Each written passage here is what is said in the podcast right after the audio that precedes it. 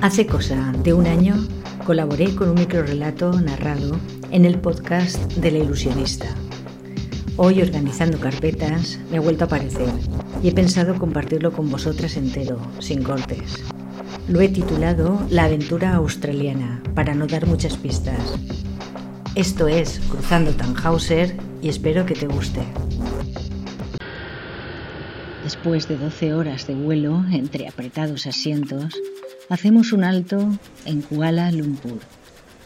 Tras la puesta a punto del avión y de deambular dos horas por las tiendas del aeropuerto, me pongo a la cola para volver a embarcar.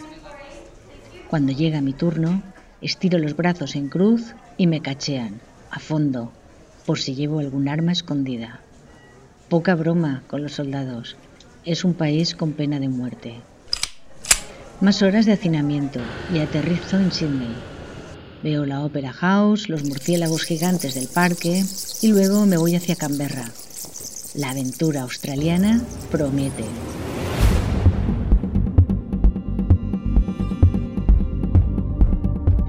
Me encamino al centro de la ciudad, compuesta de edificios gubernamentales.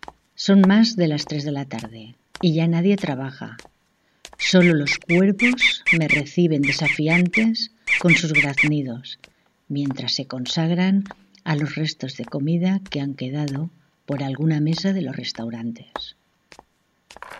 Las ruedas de la maleta traquetean hasta que me detengo frente a la cristalera de la comisaría de policía. Está empapelada de pósters con cientos de retratos. Son desaparecidos. Hay niños, chicas jóvenes, aborígenes y adultos de todas las edades y sexos ¿Qué ha sido de sus vidas? Una descarga eléctrica recorre mi columna.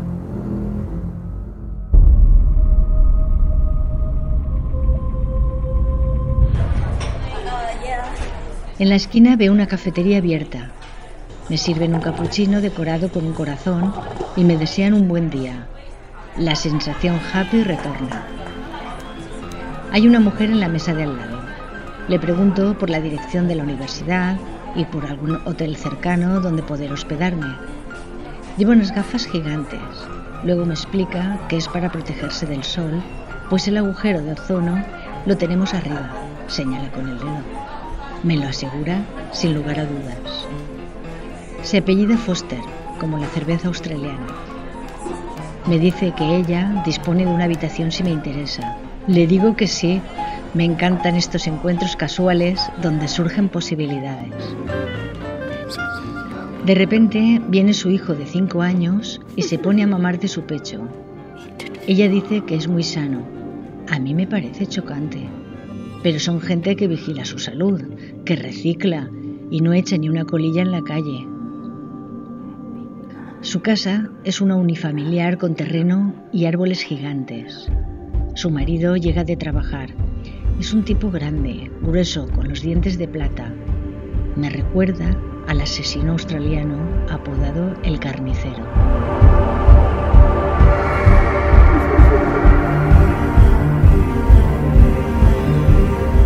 Me enseñan la habitación. La puerta tiene una campanilla que suena cada vez que la abro. ¿La han puesto para controlar mis movimientos? Se me está encendiendo una luz de alerta. Cierro la luz de la habitación para cambiarme, pues oigo que alguien pasea en el jardín cerca de mi ventana. Mejor no potenciar expectativas equívocas.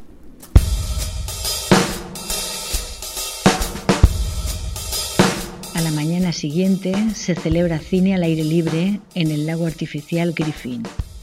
Acudo y allí ya no cabe ni un alfiler, todos han llevado mantas para tumbarse sobre el césped, cojines, cestas de mimbre con comida y hasta copas con champán. Aunque se van echando el aliento a los cogotes entre unos y otros, no hay mosqueos. Todo el mundo está feliz. Nunca he vivido tal situación. Está fuera de mi mundo. Estos alucinados solo pueden responder a dos opciones, que estén drogados o que sean extraterrestres. A mí me lo parecen. Al día siguiente voy a dar una vuelta, conocer la ciudad y ver dónde está la universidad.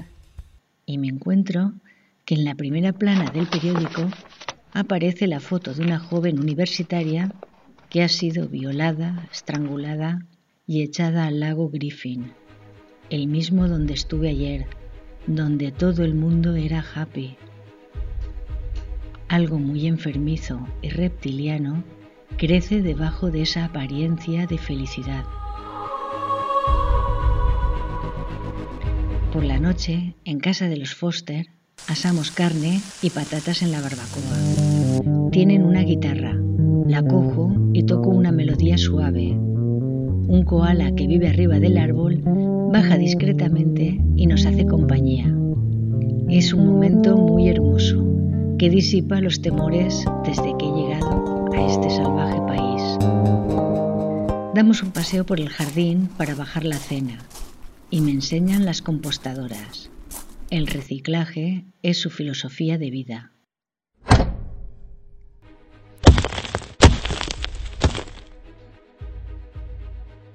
No llegué a presentarme en la embajada.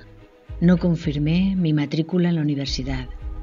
Mi retrato se sumó a los otros muchos de los pósters de la comisaría de policía.